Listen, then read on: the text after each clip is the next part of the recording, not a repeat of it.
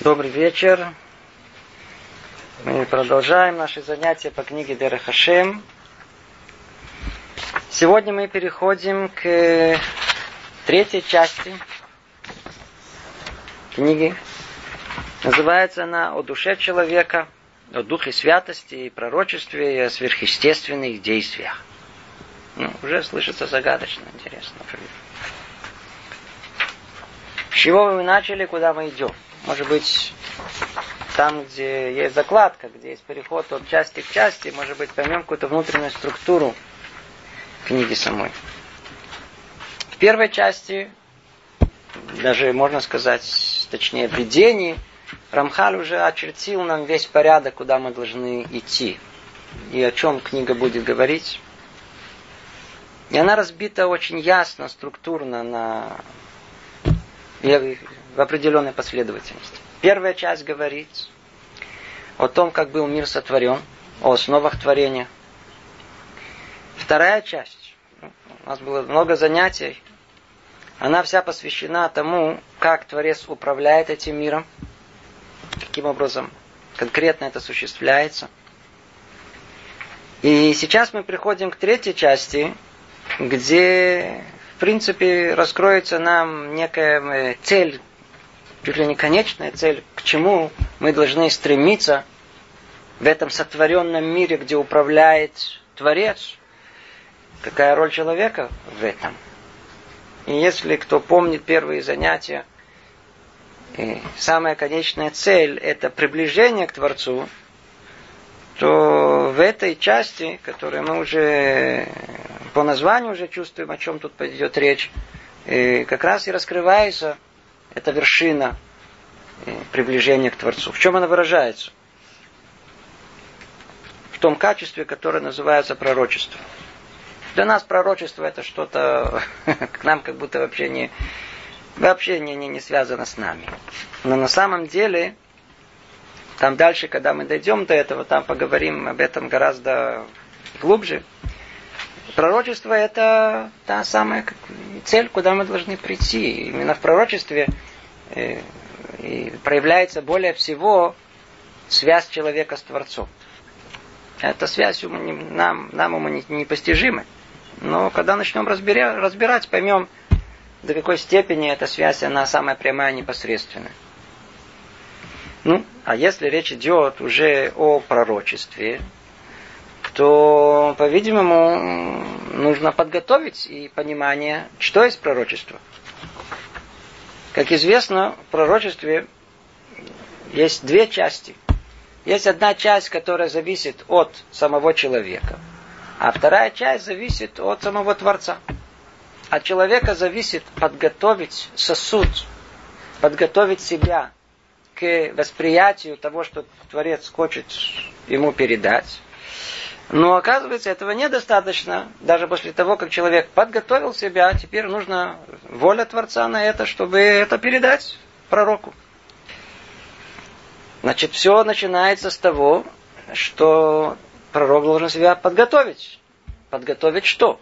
Что значит это такое красивое слово подготовить сосуд? Красивые слова. За этим кроется э, исправление своей души исправление своей души. Мы дальше разберем конкретно там, что перечисляется в этом списке, необходимом для того, чтобы быть пророком. Но, в общем, уже ясно и понятно, что душа должна быть исправлена. Значит, о чем речь должна идти у нас, прежде чем мы хотим что-то исправлять? Если мы хотим исправлять душу, нечто, то значит мы должны что? Попробовать узнать, что такое душа и все, что с ней связано. Что мы собираемся исправлять. Поэтому и тут заходит речь о душе человека и о действиях. Это первая глава, которую мы сегодня с вами будем разбирать. То есть первая глава, в ней пойдет речь о душе человека. О душе человека. Начинается эта глава так. Сущность человека уже была объяснена в части 1, глава 3. Кто помнит, мы там уже разбирали о, о человеке, говорили чуть-чуть о его структуре, о душе и так далее. Но только что, о чем там речь шла? в чем-то была как бы основная точка нашего рассмотрения. Там мы рассматривали тело и душу человека, или как бы два начала, которые есть внутри человека, которые противоборствуют и позволяют человеку иметь, обладать свободой выбора. Там это было самое существенное. Как, как, как человек устроен, что у него есть свобода выбора. А свобода выбора это основа вообще существования цели человека. Поэтому мы рассматривали э, часть верхнюю, которая стремится к Творцу, к духовности, к добру. И есть у человека часть нижняя, условно говоря, которая тянет его ко всему земному, отдохнуть, расслабиться, поесть и поспать. И в борьбе между этими двумя началами одно стремится как бы к материальному, а другое к духовному, в той точке и находится свобода выбора человека. Так, у нас об этом речь шла в прошлый раз. В этот раз, как уже мы начали разговор об этом, о душе человека мы говорим в перспективе э, того, как она просто устроена. Нам это нужно знать, чтобы подготовить себя быть пророком. Даже если у нас в конечном итоге это не получится. Как известно, еще со времен начала второго храма пророчества в еврейском народе уже не было. Но, по крайней мере, сама подготовка, она, да, уместна, она, да, возможна. И кто помнит наши занятия по книгам Силат и Шарим, вы помните, что там сам, в самом конце, после того, как человек поднимается по всем ступеням своего человеческого развития, там в самом конце что находится? Роха Койдыш. Там находится я знаю, дух свыше, который как бы является частным случаем пророчества. Давайте обратимся уже теперь к самому тексту. Но мы помним общий контекст всего. Мы разбираем теперь уже не с точки зрения этого противоборства, которое очень хорошо позволяет познать динамику того, что происходит в душе нашей, а мы больше посмотрим с точки зрения вообще просто строения и того, как это приводит к пророчеству в конечном итоге. Говорит Рамхаль так. Есть в нем, в сущности человека, то, чего нет ни в каком другом творении.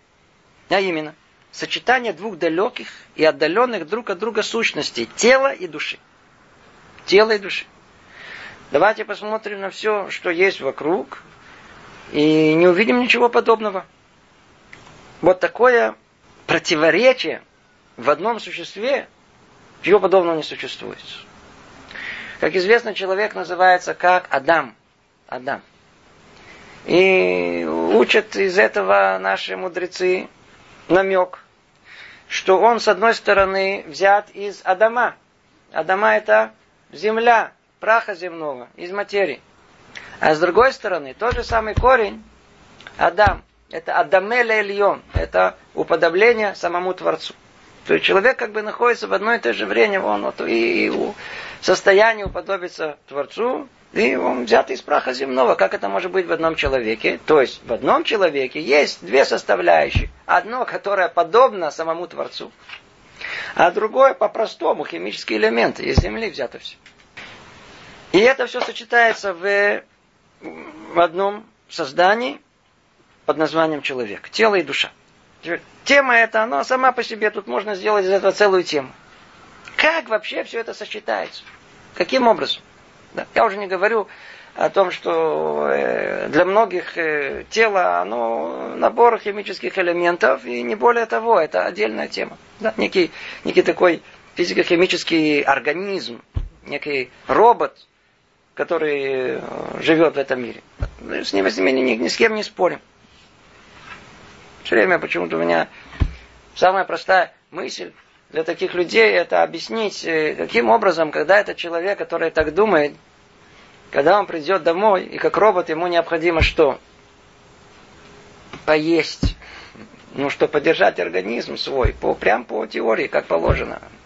Но только почему после того, когда он поел, и уже, казалось бы, уже та самая единственная часть, которая в нем есть, материальная часть, удовлетворена с точки зрения энергетической, что его тянет еще на, на зрелище?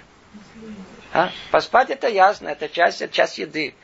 Что хочется два пальца и посмотреть это, а что происходит в мире? Откуда это? Что за что? Молекулам так интересно, что в мире происходит. Почему вдруг становится скучно? Другими словами, в древнем мире знали тот самый секрет, помните? Для того, чтобы людей держать в спокойствии, народ, что им нужно дать? Хлеба и зрелищ. Теперь, если человек, он только материальное начало, то получает свой хлеб и сиди спокойно. Вы видите о том, что животные, как они, что у них происходит? Они, дайте им поесть. Спокойно сидят, переваривают, они, нет проблем. Когда у них проблемы? Вы их начинаете э, не давать есть, или они там не, не могут найти пищу, ты начинают там... Э, а что-то в человеке, по-видимому, очевидно, что есть еще, что требует это. Есть еще какой-то дополнительный голод, духовный голод – который давка и проявляется после того, как он поел. Как он называется? Скучно, что-то что хочется, еще какой-то голодно еще. Что что-то хочется. Значит, еще в человеке что-то есть, кроме тела. Что есть душа. Потому что если только тело, как можно себе представить, по всем их представлениям, всем им теориям, что группа молекул, она вдруг, знаете, обрадовалась чему-то. Как это может быть? Для чего? Во всем этом понимании. Или что, например, группа молекул, она очень наслаждается пейзажем. когда называют пейзажем. Или музыка такая нравится, другая не нравится. Вещи необъяснимы. Ну, мы оставим, это не наша тема. Конечно, можно говорить об этом гораздо глубже. И мы уже касались этого. Так или иначе, у человека есть душа и тело. Теперь, следующим уровнем понимания есть действительно сама проблема сама по себе известна еще с самых древних времен. Она по-русски называется дихотономия. В нашем языке это психофизический парадокс. Так он известен, по крайней мере, я знаю, на иврите так проще понимать. Это как может быть, что душа духовная сочетается с материальным. Это же вещи, которые несовместимы, их нельзя, нельзя их приклеить. Нельзя их приклеить. В понимании внешнего мира это как объективное и субъективное может вообще сочетаться. Поймите, когда один человек говорит о том, что смотри, я выше того, то давайте померяем. Это можно взять, померить. И... Но когда он говорит о том, что, знаете, я его радостнее, как это можно померить, один радостнее другое, какое это ощущение? Чисто субъективное, оно нигде не находится, есть что-то только внутри человека находится. Как это может быть, что мозг, он э, может воспроизвести нечто, создает какую-то нематериальную реальность ощущений и мыслей.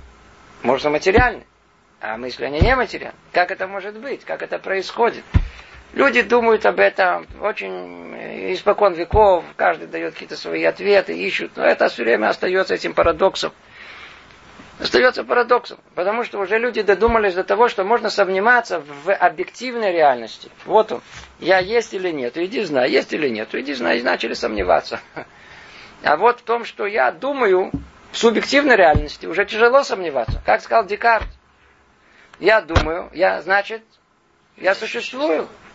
То есть уже в этом одном уж точно нельзя сомневаться. То есть если я думаю, уж точно я существую. А то, что это тело мое тело, иди знай, есть, которые сомневаются. Есть, которые считают, что не сумасшедшие. Ну, это нам, нам уже не важно. Но факт тому, что, что есть проблема, есть проблема. Огромная проблема соотношения между э, душой и телом. Как оно вообще соотносится, как оно вообще вместе находится. Есть, есть которые говорят, что вообще не надо входить в эту проблему, она нерешима, другие дают всякие идеи, как это. Сейчас посмотрим, как это реализуется. Тут и как Рамхаль это описывает, об этом соотношении между э, душой и телом.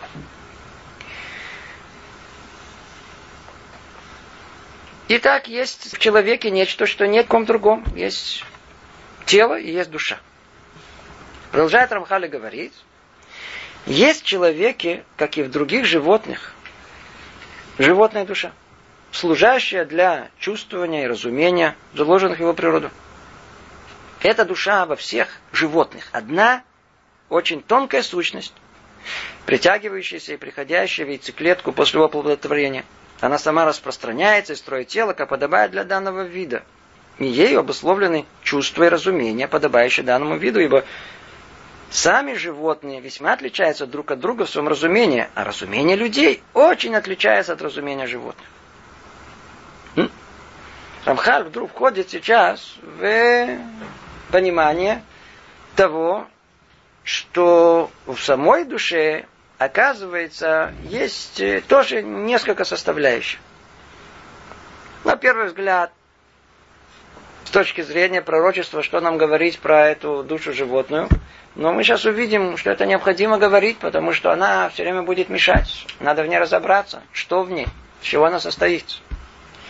И вот говорит нам так Рамхаль. Есть человеки, как и в других животных, животная душа.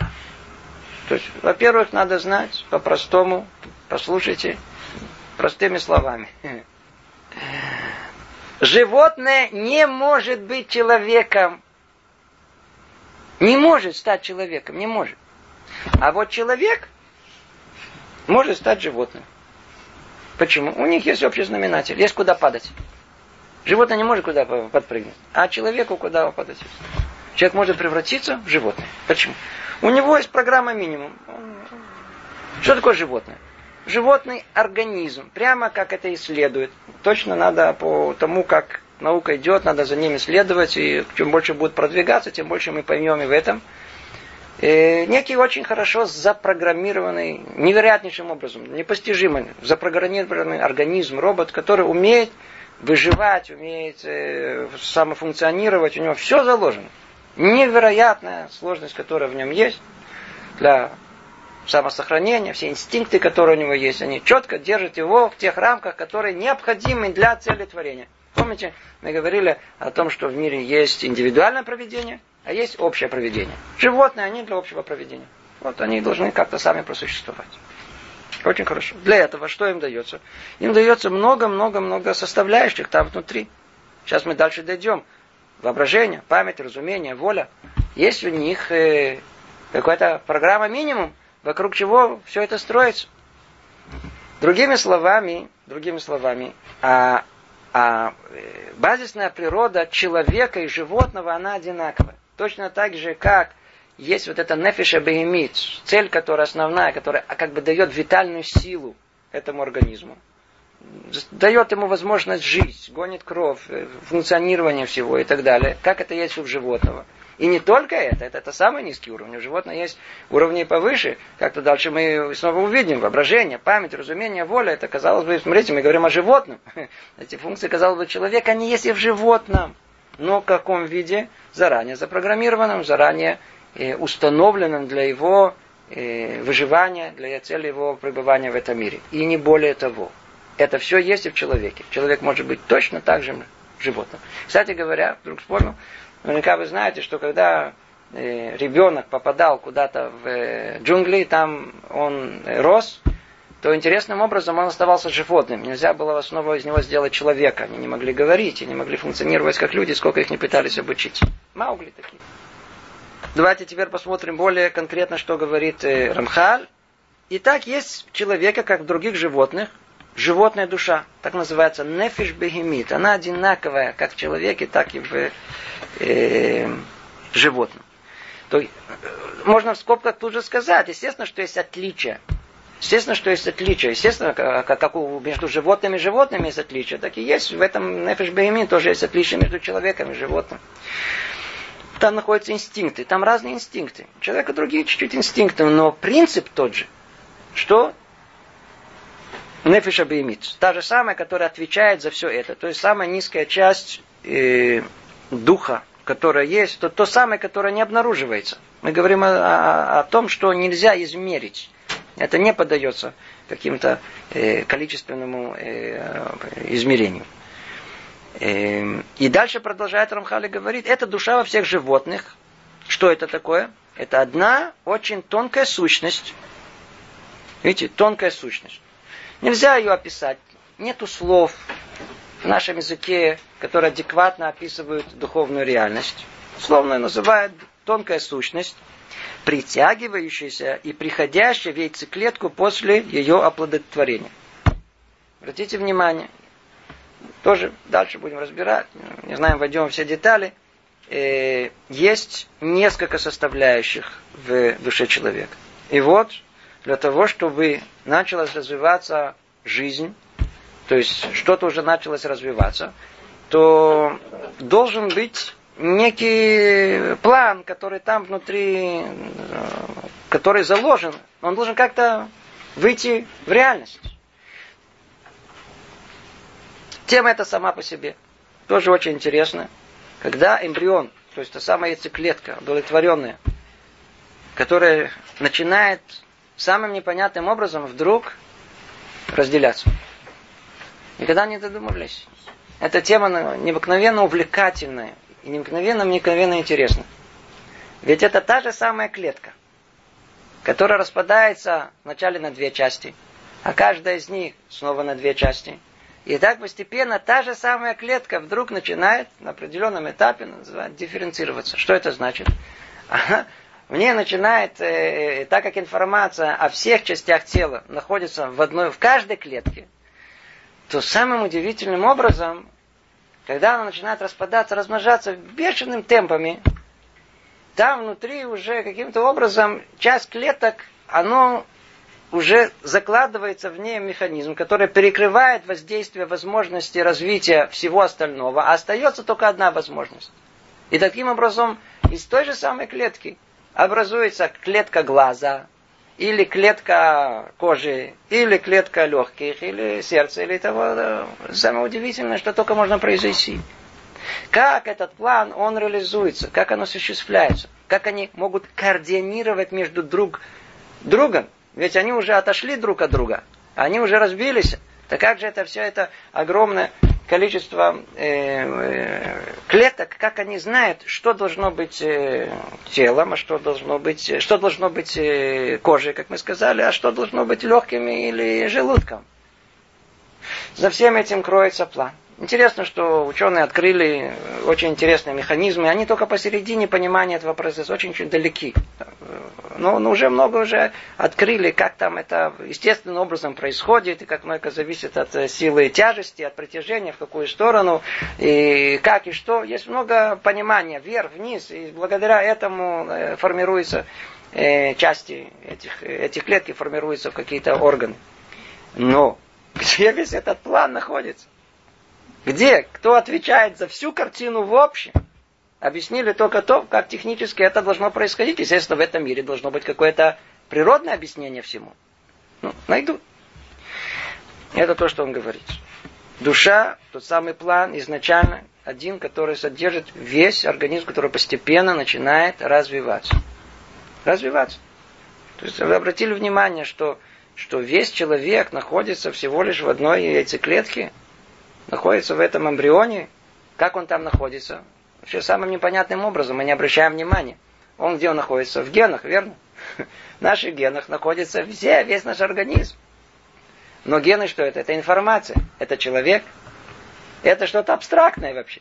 Вообще непонятно. И вот из этого абстрактного, из программы, это, это программированный человечек там внутри сидит. Из-за этой программы вдруг начинает э, путем раздробления, разбиения, размножения, эти, начинает появляться конкретный человек. Это чудо чудес само по себе, кто только задумывается, это просто афлевофилит. Так или иначе, и есть некий стартер, который все это, все это начинает все это разбивать, размножать и сохранять при этом полную и порядок. И, как известно, уже на сороковой день происходит то, на сороковой день происходит то, что в голову не может прийти, как мы уже говорили, с этим психофизическим парадоксом совершенно непонятно. Когда входит та самая душа в вот этот, вот этот кусочек, кусочек биологических молекул, которые раз, размножились? Когда он входит? На старе написано. То есть в Талмуде еще задолго, тысячелетия назад, еще до всех открытий научных, когда написано, совершенно в другом контексте. Все, что связано с, э, с тем, что жена теряет ребенка и так далее, всякие другие вопросы. Но там написано, что есть какой-то срок интересный, 40 дней. До 40 дней не считается, что это был ребенок, а после 40 дней это уже начинается отсчет, что этот ребенок, тогда нужно всякие действия предпринимать, не будем ходить в эти подробности, что это означает конкретно с точки зрения Аллахи. Но факт тому, что есть некий такой рубеж, 40 дней. Ну вот интересно, только да, открыто в последнее время о том, что именно на 40 день начинается в эмбрионе, начинается мозговая, уловили мозговую деятельность. Уже, уже на сороковой день уже есть некий прообраз мозга, и уже первое, первое нечто, первое, какое-то там, э, э, э, что-то там, что можно измерить, самое первое, которое есть, это на сороковой день. И что происходит? Туда входит эта тонкая, тонкая сущность. И она распространяется, строит тело, как подобает для данного вида. Да, на сороковой день это еще более высокая часть приходит. Самая нижняя начинается с момента оплодотворения. Это об этом говорит Рамхаль, что это и есть та самая называемая э, животная душа. Животная душа. И после того, как тело построено, то и тело уже построено в утробе мамы, то ему обусловлены чувства и разумения, подобающие данному виду. Уже есть нервная система, уже есть мозг, который способен воспринять это, и уже есть инстинкты, которые уже заложены изначально. Там внутри, еще в утробе мамы, уже ребенок, он со всеми инстинктами. Это то, что говорит Рамха. Причем все эти инстинкты разумения, они отличаются от животного к животному. И от всех животных к человеку. Говорит Рамхаль об этом, ибо сами животные весьма отличаются друг от друга в своем разумении. А разумение людей очень отличается от разумения животных. А разумение тут это не в понимании э, привычном, которое у нас есть, и мы пользуемся разум человека. Разум это что-то высокое, сейчас мы до него дойдем, это второй э, параграф. Тут речь идет в том понимании, которое у нас есть искель, это как бы разум практический. То есть то, что на инстинктивном уровне мы способны выполнять и действовать. Причем эти действия, они такие как бы разумные. Мы, кстати говоря, больше всего это видно у обезьян и у других животных. Мы видим всякие разумные действия в, в, в, у птиц, у муравей, у дельфинов, у многих животных есть, есть и нечто, что они могут как-то разумом, это как бы, есть у них какой-то минимальный разум, который позволяет им э, вести себя так или не по-другому. Порой мы э, видим в них даже проявление, э, нечто, что даже подобные чувствам, они могут как бы привязываться, они могут любить, как собака. Видите, собака очень любит своего хозяина. Мы можем только догадываться. Это наши догадки по подобию, но тем не менее, видим, что собака, она при приближении его хозяина, она, она, она гавкает, и она пытается его как бы облизать и так далее, показывает признаки своей любви к нему. То есть есть эти чувства, которые есть даже на уровне этой э, животной души. Животной души. И происходит, и дальше говорит Амхаль, все это происходит в этой душе согласно ее природному закону и степени готовности органов, служащих ей. В каждом виде по-своему. То есть по мере созревания, по мере того, как эти органы, они э, начинают уже э, созревать и завершать свое э, развитие, и они начинают воздействовать. Каждый из них. И тогда получает единый организм. И в общей сложности, продолжает Рамхаля говорит, в душе человека различимые категории силы. Например, воображение и память, разумение и воля. Все эти силы души ограничены известными границами и действуют определенным образом. Итак, подведем итог. Есть то, что называется. Нефиш беймит.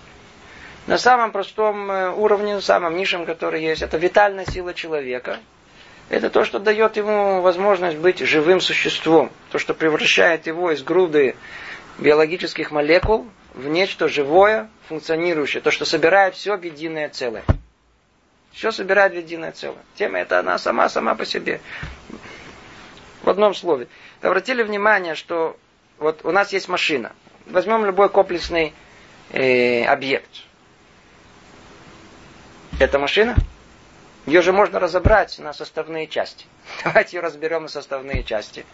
Она машина? Она не машина, это часть. Что делает машина? Если мы ее составим в нужном порядке и последовательности, тут около этого, это нет, в нужном порядке, все ставим в одно единое целое, согласно одного плана, согласно одного замысла, то мы как бы породим в нем раскроем его потенциал, возможности существования как а, чего-то совместного.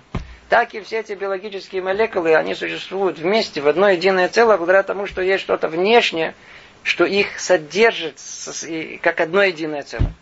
Это ключ вообще к пониманию всему. Тема эта она сама по себе очень-очень глубокая, очень-очень непростая. Так и тут. Есть животная душа, она та, которая собирает все в одно единое целое. И она та, которая дает хиют, витальную силу всему на самом низком уровне. То есть, снова это, это, это в простом нашем физиологическом, физиологическом смысле, это мозг в первую очередь. Тут же параллельно с ним вся система, нервная система. И все, что связано с э, кровью и с лимфами и так далее, это вся эта система, это тот самый низкий уровень, который мы видим с точки зрения материальной, а ему есть зеркально все то же самое с точки зрения духовной. Но это самый низкий уровень, как мы сказали. А над ним есть более существенные, как то воображение. То есть, видите, воображение есть и у животных. Животные тоже на своем уровне, каждый, они имеют какое-то воображение. Например, иногда корову наблюдаешь. Ей много о чем есть мечтать. Она все время таким очень мечтательным взглядом она выглядит. Жует и смотрит куда-то очень. Она, скорее всего, она, скорее всего, она что-то мечтает, что-то надо как-то ей провести время целый день. Она сидит, жует. Чем-то тебя занимает. Э, память. Мы видим, все, все проверки, которые есть, указывают на то, что у животных тоже есть память, запоминают. Но только у человека воображение и память это уже что-то в другом качестве находится. То же самое, но на другом уровне находится. Потенциал воображения необыкновенно высок. Память гораздо шире и больше, чем только может быть у какого-либо животного. Дальше есть разумение, в каком-то смысле инстинкты природные, которые есть, умения, которые есть. Вообразительные. Один более подвижный, один быстрый, а другой медлительный. Да? Один такой бегает быстро, а другой думает быстро. То есть один, один такой куда-то может попасть, а другой может, так сказать, в большие ворота прям, прям, прям и промахнется. Как это может быть? Разные, разные, разные у него разумения, то есть разные способности, которые вложены в нем. И есть еще одно, что подчеркивает Рамхаль, это воля, это рацион, это желание. То есть что-то, что пробуждает. В принципе, это как бы основной катализатор всего. Там находится рацион, это, это то, что рац, это то, что Э, постоянно находится в движении, толкает человека, это как бы основная его точка внутренняя, которая постоянно что-то что там э, начинает, хочет и желает, и двигает человека, и не дает ему спокойствия в этом мире. Все это находится в животном, по-другому чуть-чуть находится в человеке. Это в одном слове, что такое э, нефиша беймис.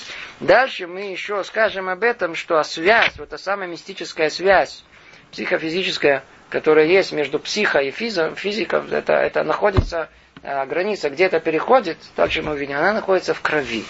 Очень интересная вещь. Находится в крови. Кровь, там, где есть кровь, там есть жизнь. Нет доступа крови, перекройте доступ крови, там жизни нету. То есть та самая витальная сила, она как бы находится, так у нас и подсказано, она находится в крови. В крови. То есть в крови есть тонкая часть крови.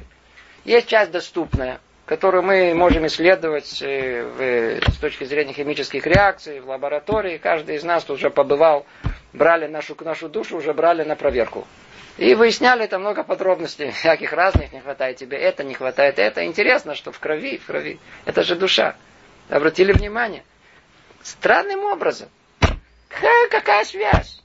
У меня болит тут что-то в голове, в желудке или в каком-то другом месте, а в крови есть показатель этого делают анализ крови и выявляют, что есть в каком-то другом месте, которое не связано в крови. Я понимаю, что есть в крови. Там что, что такое кровь? Как, э, я знаю, как э, бензин. Ну так сделайте анализ бензина, хороший бензин, плохой бензин, так я пойму, я быстро буду бегать, я буду резвым таким, живым таким. Или у меня плохой бензин, так я... Нет, смотрите, в этой крови что все находится. И такой составляющий, такой, такой, такой, такой. Все, все описание там есть, все есть в крови так там в крови находится тонкая часть, которая она не, не видна, но ее проекция, как бы, она находится исследуема тут в этом мире. И еще так говорят, что есть в конечном итоге, так как кровь, там, где есть кровь, это там жизнь, то обратите внимание, что если у нас эту кровь э, пролить, и эта кровь начнет исходить из нас, то мы живые люди. Ну что, уже чуть меньше. Если она еще больше льется, и мы не перекроем это, то мы уже начинаем исходить. И есть некий уровень, с которого можно из-за потери крови, не дай Бог, умереть. Что это значит? Что есть какой-то минимум крови, который обеспечивает жизнедеятельность человека. Он тот самый, который дает жизнь. Ее называют нефишабеймец. Это самый минимум крови, который вот там, там, в этом самом минимум крови, это вещь довольно-таки мистическая. Ее... Хотя у нее есть снова, есть четкие знания медицины, сколько минимальное количество крови необходимо, чтобы поддержать жизнедеятельность человека, сколько литров нужно. Литры, литры. Там находится, именно там, не во всем крови, а именно там находится нефишабимат. Животная душа человека. Это два слова о том, что есть животная душа. Продолжает Рамхали говорить, сейчас второй параграф. Но кроме всего этого есть еще в человеке э, отделенная и очень высокая духовная сущность. Этим уже отделяется человек от всех животных. У животных уже этого нету. Есть еще что-то, что э, не для животных. Она приходит в человека только для того, чтобы связать его с высшими корнями, с которыми ему следует быть связанным, для того, чтобы его действия с большей силой производили порождение высших сил. Видите, если мы бы не сделали бы видение, скорее всего, эти слова они были бы не так понятны. Мы бы с вами бы как бы захотели понять, что есть часть высшая, верхняя в человеческой душе. И она тащит человека туда, к верху, к духовности, к добру и так далее. И это как бы противовес животной душе, которая просто хочет жить, существовать без смысла, без осознания для чего. Но Рамхаль, видите, он все это рассматривает с точки, с точки зрения понимания того, куда мы стремимся, куда мы должны прийти в конечном итоге. С точки зрения пророчества, да, с точки зрения близости к Творцу. Что нам дает Нашама? Она ближе к Творцу она та, которая может последовательно приблизить нас к реальности этого э, Творца. Поэтому это рассматривается с этой точки зрения. Но мы посмотрим и так, и так сейчас. Просто так для общего образования вспомним. Но сначала, как говорит Рамхан. Итак, эта высшая часть, высшая духовность приходит в человека только для того, чтобы связать его с высшими корнями. Кстати, когда она приходит? Приходит, у, когда у, она приходит в 13 лет. 13 лет она приходит у мальчика, и в 12 лет у девочки. Ну, понятия эти тоже все эти символические, они, надо их понять, что имеется в виду. Но факт тому, что есть на определенном этапе, э, в человеке появляется нечто, что позволяет его проявить свою сущность человеческую. Какую? Что он будет кем? Будет человеком выбирающим. Для того, чтобы выбирать, нужно иметь с ним, иметь внутри что-то, что между чем и чем. Должна быть одна сила, которая она стремится вниз, а другая вверх. Когда это конкретно проявляется, когда сверху как бы спускается в человека, в подростка, та самая верхняя душа. Ее называем нишама, сейчас разберем. Когда входит в него нишама, то тогда эта нишама на противовес нефиша животной душе. Тогда это позволяет тому самому противоборству. Одно хочет добро, другое хочет э, отсутствие его. Одно хочет спокойствия, не трогай меня, полежи, пройдет. А другое хочет чего-то духовного искать. Кто выиграет? Это есть человек. Там находится свобода выбора. Помните, э, как все устроено? Напомню, в развитии человека, даже смотрите, как в нашем языке, я много раз об этом говорил, еще раз напомню. Вначале все идет с того, что когда рождается ребенок, он называется тину, а он называется елет, от слова нулат, рожденный, клюм, ничего, только его определение родился. Дальше он тинок, от слова йонек, он всасывающий все.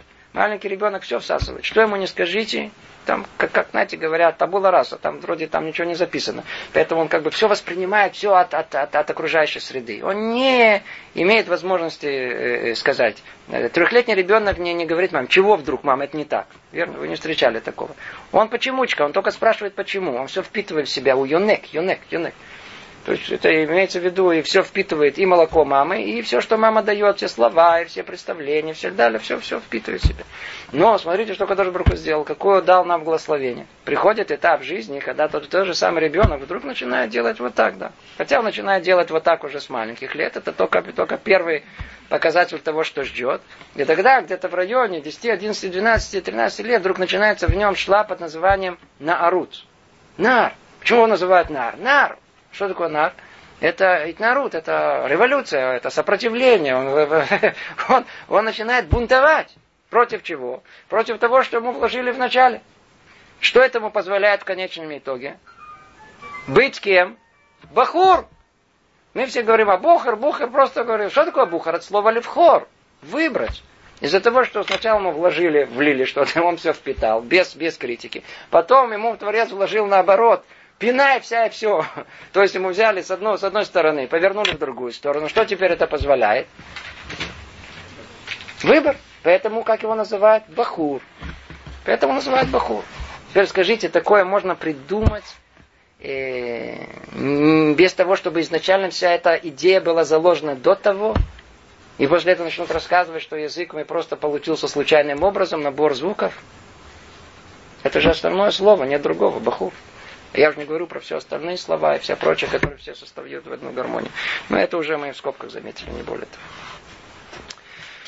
Итак, входит, э, входит э, душа верхняя, она приходит в человека только для того, чтобы связать его с высшими корнями. Не только для этого, как мы сказали сейчас дальше, и для того, чтобы была свобода выбора. Но тут подчеркивается в основном, и на самом деле это самая конечная цель. И даже выбор в конечном итоге и для этого, чтобы связать его с корнями более высшими, с которыми ему следует быть связанным для того, чтобы его действия с большей силой производили порождение в высших силах. Большей силой, большей, э, э, с большей силой это все производило. Почему? Потому что чем выше, ближе к Творцу, тем больше возможность приближения, там больше возможности воздействия. В эту сущность, высшую душу, говорит Рамхаль, протягивается к человеку воздействие, которое воздействует на него из высших источников. И от нее в животную душу, которую мы упомянули, и от нее и в тело. И эта высшая душа управляет нижние животные и совершает мне необходимые действия во всякое время согласно взаимоотношению и связи человека с высшими силами. О, тут надо уже вообще, вообще... А картина общая, она, как вы понимаете, мы начали только разбор снизу. А истинная картина, она совершенно другая. Та самая витальная сила, она не находится внизу, она, она, не, она не существует сама по себе.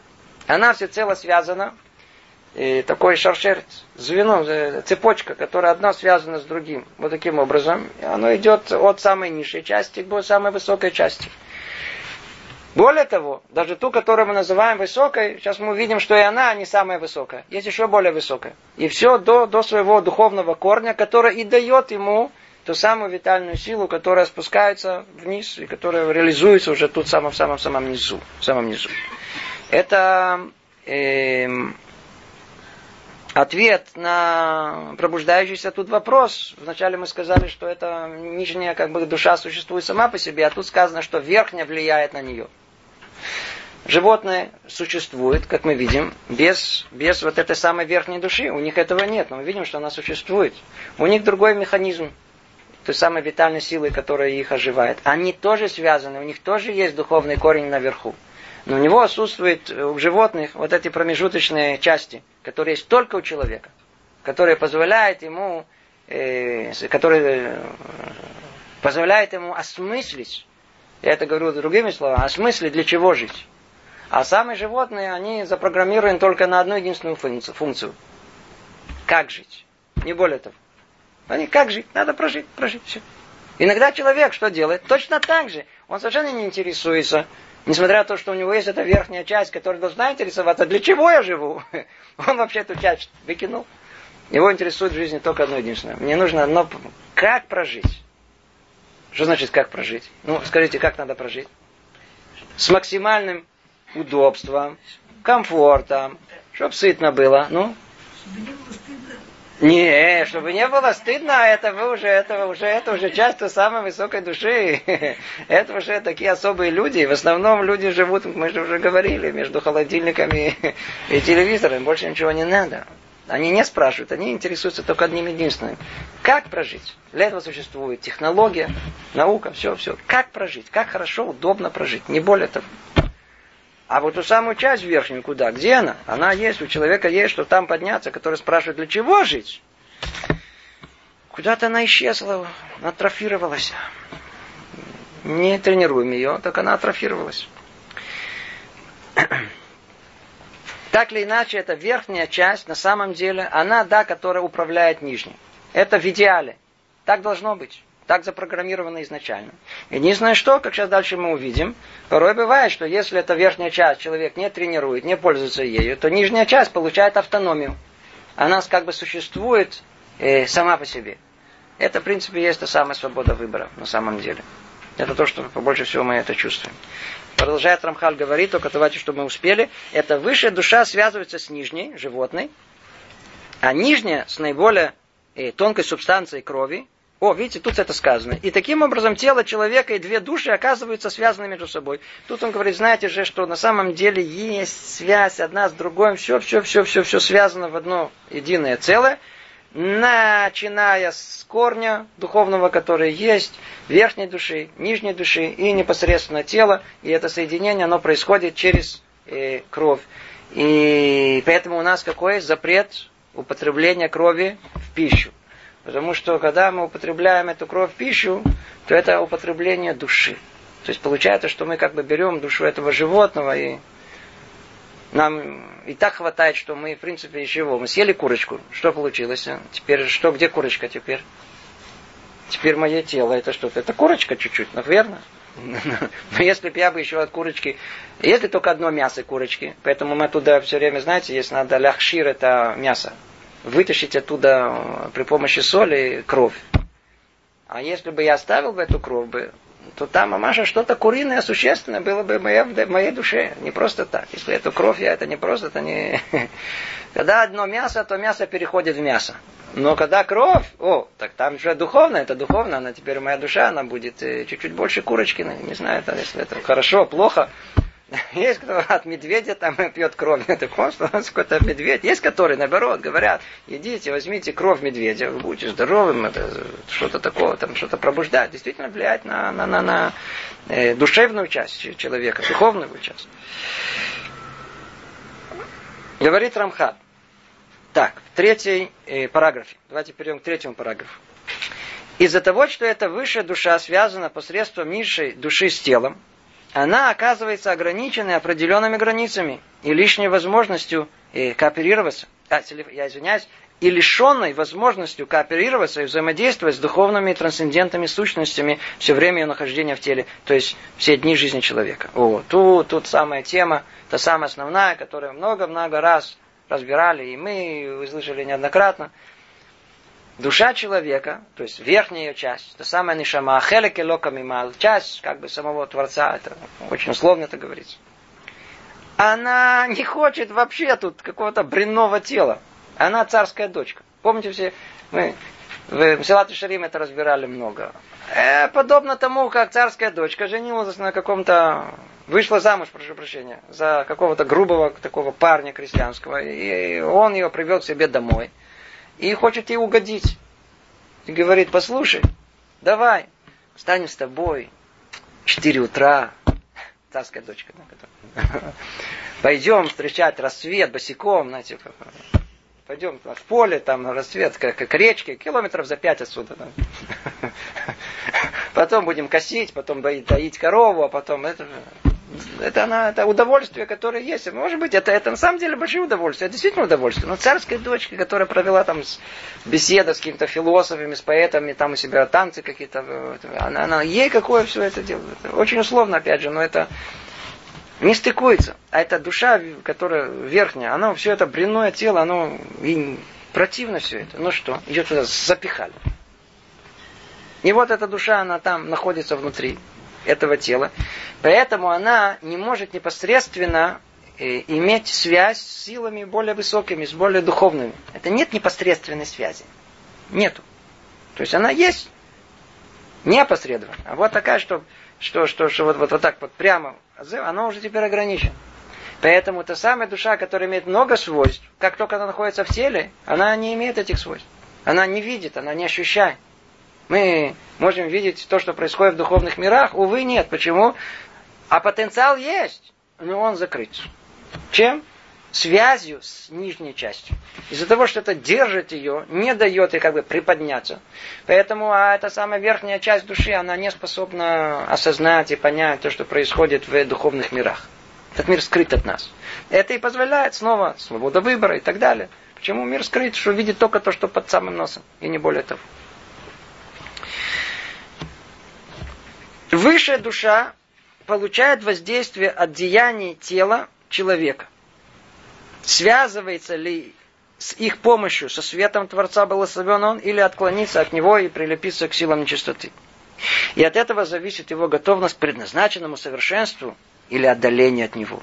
И она действует в человеке, управляет нижней душой и направляет ее. Она формирует в ней интеллектуальные образы, соответственно ее готовности и порождает в ней мысли и желания согласно направлению, в котором склониться. Ну, тут прямо в нескольких предложениях говорится вся-вся тема взаимодействия нижней части э, Нефиша и верхней части Нишама, э, противоположностью этого э, части как бы, духовности человека.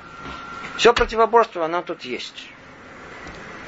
Но тут раскрывается несколько, несколько секретов. То есть тут как бы дополнительно к тому, что самое основное, это, как мы говорили раньше, верхняя душа для того, чтобы связать его с высшими корнями, а тут еще раскрывается дополнительно, как бы основная функция, э, что высшая душа, оно связано с телом, для того, чтобы был выбор, в куда она склонится. Склониться к телу, или наоборот, поднимет тело за собой кверху.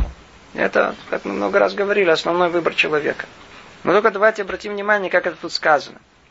Высшая душа получает воздействие от деяний тела человека. Э? Смотрите, как интересно. То есть, вот вам связь, самая мистическая, которая только может быть в мире. Высшая душа. Вообще, что-то духовное, что-то вообще не связанное ни с чем. Откуда оно получает воздействие? Из деяния человека.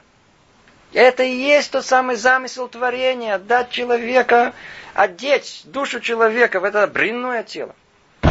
Бренное тело. Почему? Потому что именно тут, в деянии, человек становится человеком. Знаете, есть многие, которые новые направления, много раз уже говорили об этом тоже, с которые придумали, что не нужно, не нужно деяний, не нужно никаких мецвод. Нужно все понимать, прокрутить в голове. Достаточно. Я хочу спросить вас. Скажите, или говорят, что у нас желание надо, надо иметь желание, надо иметь желание. Верно? Надо иметь желание, это очень хорошо. Надо иметь там желание в сердце, надо иметь в голове, говорят, по-разному говорят. Вот сидит человек, вот я, например. Я хочу быть праведником. Будем. А? Я вот думаю, я вот думаю, что хорошо быть праведником, я вот хочу быть праведником. Я даже в сердце спустил, я хочу быть праведником. Я хочу. Ну, я стал праведником? А? То есть праведником когда становится? Только когда мы это осуществляем в реальности, в деянии. То есть мне никакие мысли, никакие, никакие идеи, ничего не поможет. Какой бред все это. Только деяние человека проверяет, что у него в сердце, и проверяет истинность его мысли и его рассуждений. Деяние, деяние, на практике. Для этого дается нам тело, для этого нам поместили в мир материальный, тут, в этом мире. Мы должны это осуществить. И мы видим эту уникальную связь. Деяние человека на что? На самое духовное. На самое духовное, которое есть. Упоминали этот этот психофизический парадокс, это он сам по себе, как технически это связано, но за ним кроется еще что-то. Обратили внимание, человеку что-то сказали, а он стал красным. Сказали это духовное, а красное это можно померить, это что-то материальное. Парень увидел девушку, померили ему пульс. повысился. тело, тело реагирует совершенно на что-то, на что-то духовное. Есть какая-то мистическая связь между духовным и, и, и материальным. Так вот, э, связь это действительно она неразрывная. И, как говорит Рамхаль, высшая душа получает воздействие от деяний тела. Мы тут, тут, поэтому у нас есть мецвод. Какие? Мецвод масиим, практически, которые де- действуют в этом мире, мы воздействуем на свою душу, мы исправляем ее. У нас есть 613 частей тела, которые воздействуют на 16, 613 э, духовных частей человека. Посредством этого происходит это исправление. Высшая душа получает воздействие от деяний тела. Связаться ли с их помощью со светом Творца? И в конечном итоге от этого зависит, хочет ли он связаться со светом, то есть идти к духовности, подняться к ней, или отклониться от него и прилепиться к силам нечистоты. Что значит отклониться от него? Не надо, что значит отклониться? То есть не сиди, не старайся, не пыхти, не, не, не, не иди вверх, просто ничего не делай, то автоматически человек что делает? Падает. И тогда он прилипает к силам нечистоты. И проходит там все, все этапы этого прилипания. И частот есть много. Много видов, много всего, как мы уже упоминали. Говорит Рамхали дальше, от этого зависит его, ее готовность к предназначенному совершенству или отдалению от него. Ну, это уже тот самый итог свободы выбора. То есть от того, как э, верхняя душа воздействовала на нижнюю, как нижняя посредством деяния воздействовала на верхнюю, и в конечном итоге этот самый итог, э, готовность к предназначенному совершенству, какому? В конечном итоге пророчеству. В конечном итоге. То есть, предназначенному совершенству, это тому самому зап... э, э, э, той самой цели, о которой изначально была поставлена. Человек приходит в этот мир несовершенный, как дикий осленок, помните? А должен уйти как ангел, должен уйти из этого мира как совершенный. Он должен прийти к этому совершенству. И вот есть эти ступени, которые мы с вами изучали в книге Мсилат и Шарим. И если он пойдет по ним, по этому совершенству, так не придет в этому пророчеству в конце. Это одна возможность у него. А какая другая? Сказать, да, что вы хотите от меня? Дайте мне поесть, дайте мне поспать.